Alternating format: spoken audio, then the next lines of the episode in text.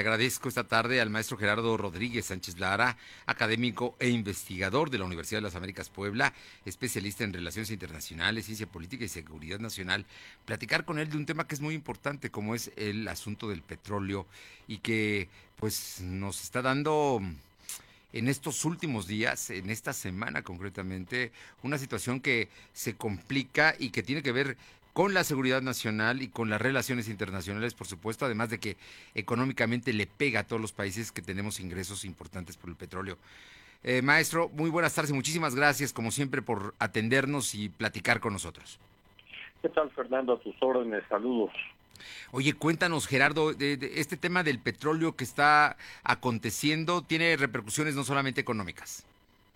Mira, el país depende casi en un tercio de los ingresos provenientes del petróleo.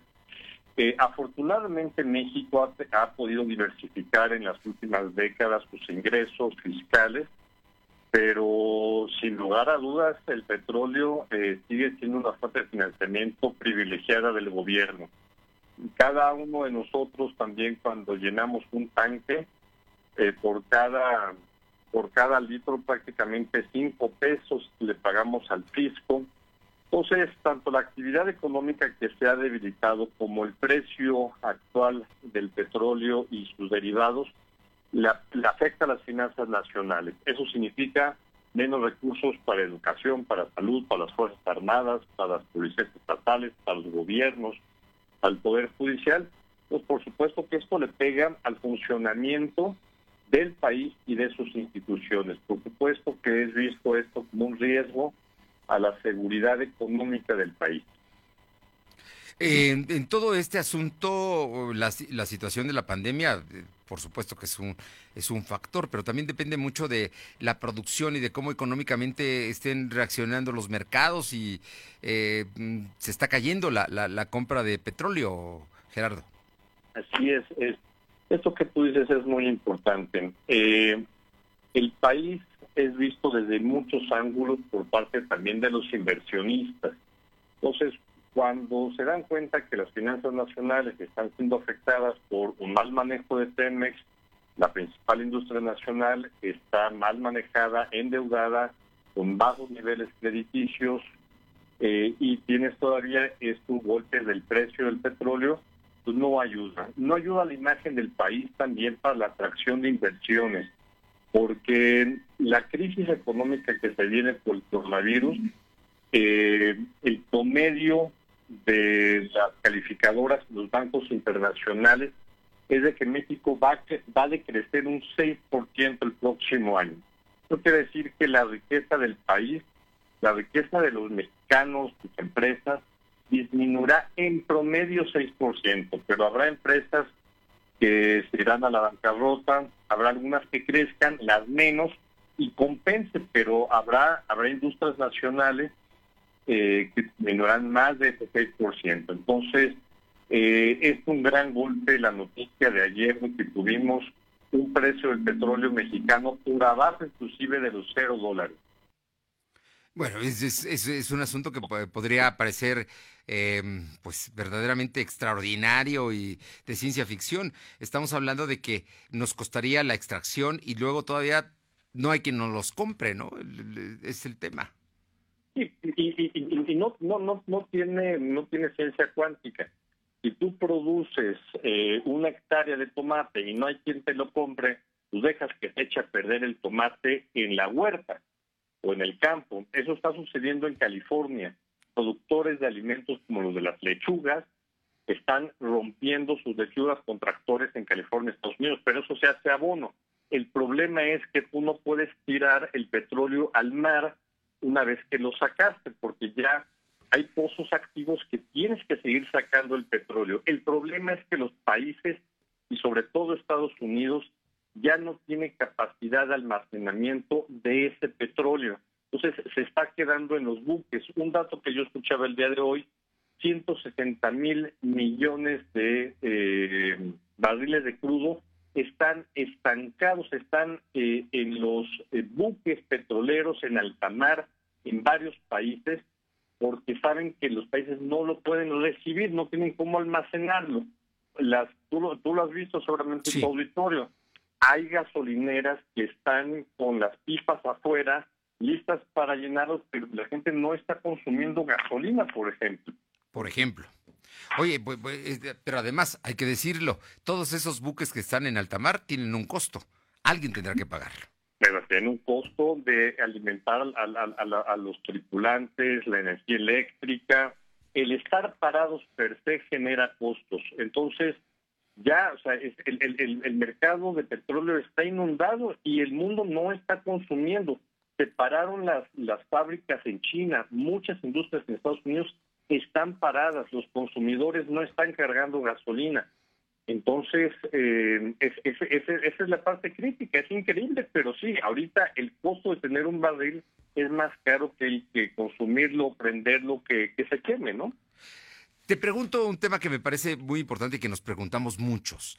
Eh, recientemente el gobierno mexicano tomó una decisión, no reducir su producción de barril y apelar a su buena relación con los Estados Unidos para que solamente se redujera una cuarta parte de lo que originalmente la OPEP había solicitado a México que redujera. O sea, México sigue produciendo o seguía produciendo barriles de petróleo.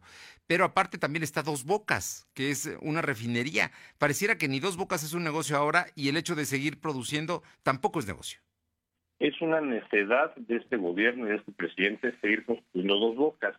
Pero si tú le preguntas a los tabasqueños, están viendo reactivando su economía por la construcción de esta refinería. Pero ya, eh, mira, el petróleo seguirá siendo un combustible de todo el siglo XXI, porque es muy barato producirlo y Estados Unidos y otros países como México seguimos descubriendo yacimientos de petróleo las energías renovables lamentablemente no están siendo tan eh, baratas. Y costo-beneficio de, extraer energía limpia sigue siendo más caro que los recursos fósiles en, agresión al medio ambiente, por supuesto, ¿no?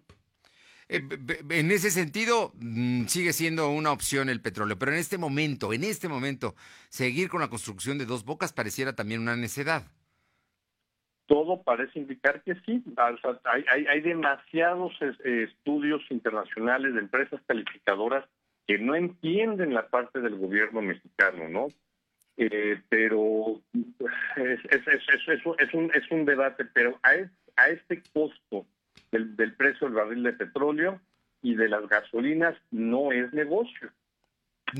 Pues esperemos entonces que se recupere en algún momento, pero no va a ser en el corto plazo, porque además hay una tendencia en el mundo también a los automóviles híbridos y a las energías renovables, con todo y lo costosas que puedan ser, el mundo va caminando hacia allá.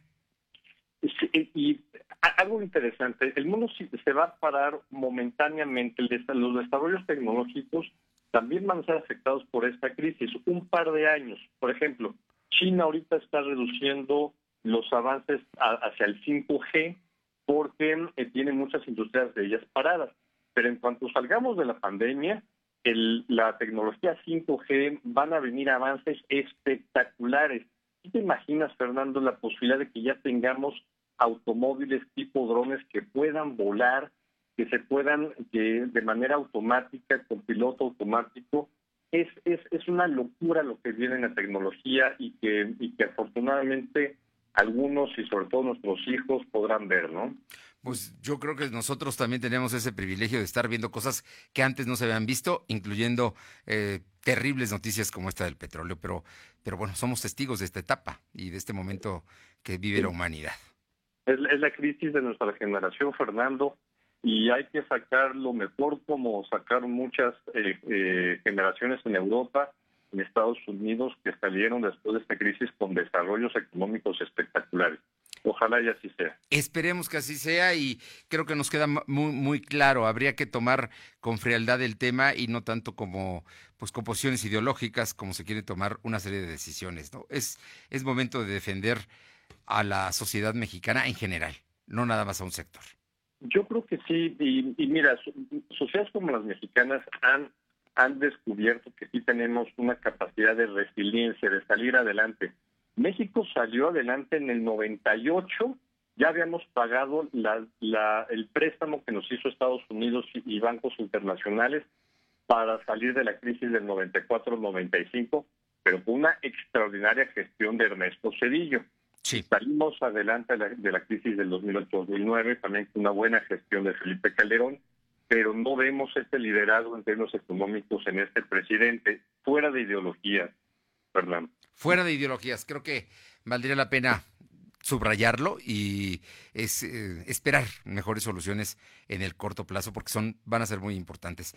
Pues eh, Gerardo Rodríguez Sánchez Lara, como siempre es un gusto platicar contigo y, y saber que, bueno, dentro de todo, la fortaleza del país tendrá que sacarnos adelante. Así es, Fernando. Te mando un fuerte abrazo. Un fuerte abrazo y muchísimas gracias. El maestro Gerardo Rodríguez Sánchez Lara, académico e investigador de la Universidad de las Américas Puebla, especialista en relaciones internacionales, ciencia política y seguridad nacional.